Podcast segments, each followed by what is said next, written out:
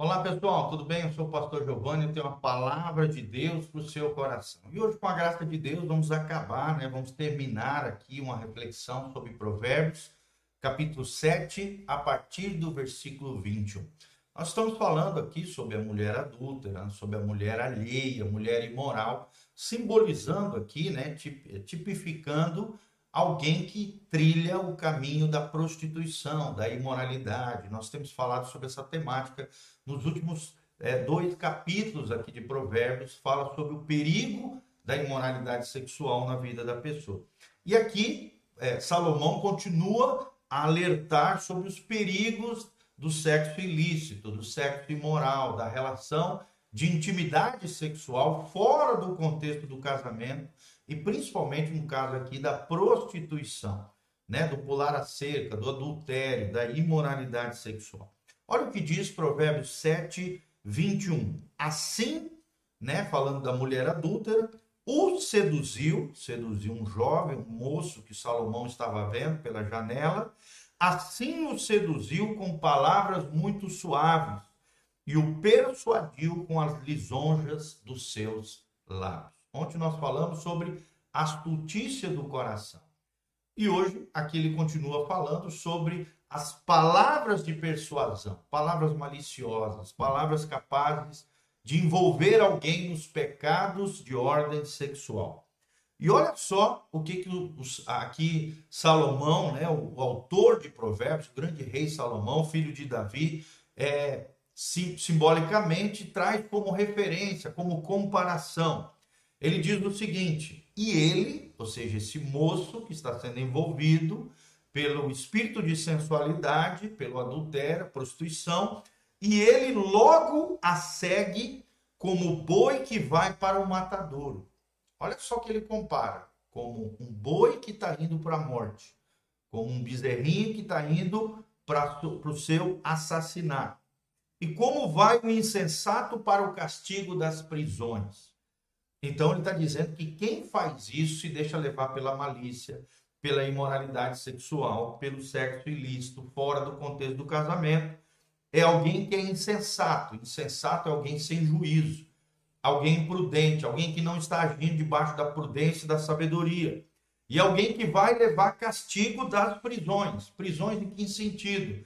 No sentido que o pecado ele vai aprisionando a pessoa, ele vai é, tirando as suas liberdades, embaraçando a sua vida e vai a, acabar levando a pessoa a experimentar consequências nefastas, consequências terríveis, é, amaldiçoantes na sua vida, porque infelizmente a sua ingenuidade, a sua inocência, às vezes até maldade mesmo, malícia, o leva a cair no erro da imoralidade sexual. Ele compara, aqui no 23 até que a flecha lhe atravessasse o fígado.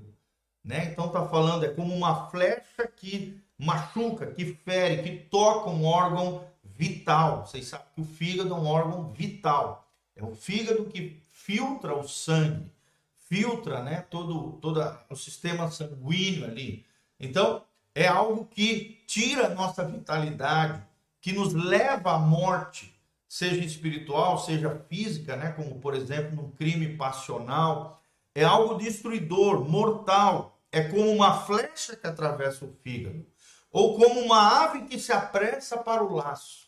E como tem gente caindo no laço de Satanás, no laço da imoralidade, das prostituições, do envolvimento sexual ilícito nas suas várias é, aberrações e não sabe que está armado contra a sua vida. É o que diz aqui Salomão. Mal ele sabe quem está por detrás.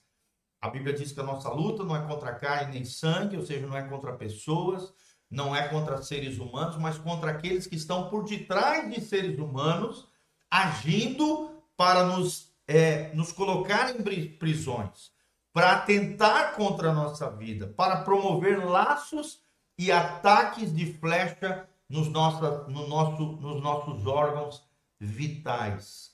Agora, pois, filhos, dai-me ouvidos, diz aqui Salomão, e estai atentos às palavras da minha boca. Em outras palavras, Salomão está dizendo: presta atenção, presta atenção no que eu estou falando, coloque atenção porque muitos têm caído nesses laços do passarinheiro, e o passarinheiro aqui na Bíblia é um símbolo, é um tipo de Satanás. É uma metáfora satânica de alguém que prepara um laço, que prepara uma arapuca para pegar muitos seres humanos e levar para os pecados nessa área. 25. Não se desvie para os caminhos dela. Dela quem? Da mulher adúltera, da mulher imoral, do homem imoral, do homem adúltero, do, daquele que se deixa levar pelas suas prostituições. Não se desvie para os caminhos dela. O teu coração, nosso coração não pode estar inclinado para o mal, para a malícia, para a lascívia, para a luxúria, para a concupiscência. O que, que a concupiscência é? Um desejo desenfreado. Toda vez que o desejo vem e é um desejo ilícito, não for freado por você, querido, ele pode se tornar, ele pode engendrar, ele pode gerar dentro de você o pecado. E não te deixes perder nas suas veredas. Não se perca nos seus caminhos. Sempre lembrando que veredas, sendas, caminhos, na verdade, simbolicamente, né, metaforicamente, é uma analogia do quê? Das escolhas da vida, das decisões que nós que vão traçar caminhos na nossa vida. Não te deixes perder nos seus caminhos, nas suas escolhas, nas suas veredas. Por quê? Ele diz no 26: Porque há muitos feridos derrubou, e são muitíssimos os que por causa dela foram mortos. Olha só.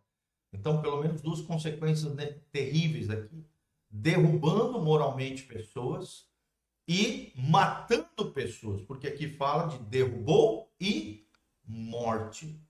Morte como? Mortes passionais, né? Por exemplo, às vezes o homem foi lá, aprontou, pegou a mulher de alguém, se envolveu sexualmente com ela, o marido fica sabendo, fica com raiva, um sentimento de vingança gerado, mata o cara que não era para morrer naquele momento, mas porque se envolveu com o pecado, com a imoralidade, com adultério, mexeu com a mulher dos outros, morreu fora do tempo porque agiu na loucura, na doideira, não conteve os seus impulsos, não conteve os seus desejos malignos, equivocados, ilícitos, e por causa disso foi morto ou então foi derrubado moralmente, espiritualmente na sua vida. O 27, ele termina dizendo: a sua casa é caminho do inferno, que desce para as câmaras da morte. Que casa é essa? Casa da imoralidade, as casas de prostituição, as casas onde o pecado sexual ilícito é gerado, é fomentado, é ativado.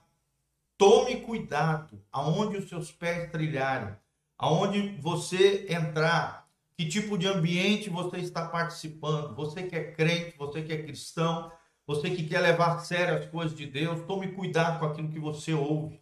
Tome cuidado com aquilo que você vê. Tome cuidado nas coisas que você toca. Tome cuidado nas escolhas da vida, nos caminhos que você está trilhando, porque o caminho da imoralidade, a casa da imoralidade é caminho do inferno.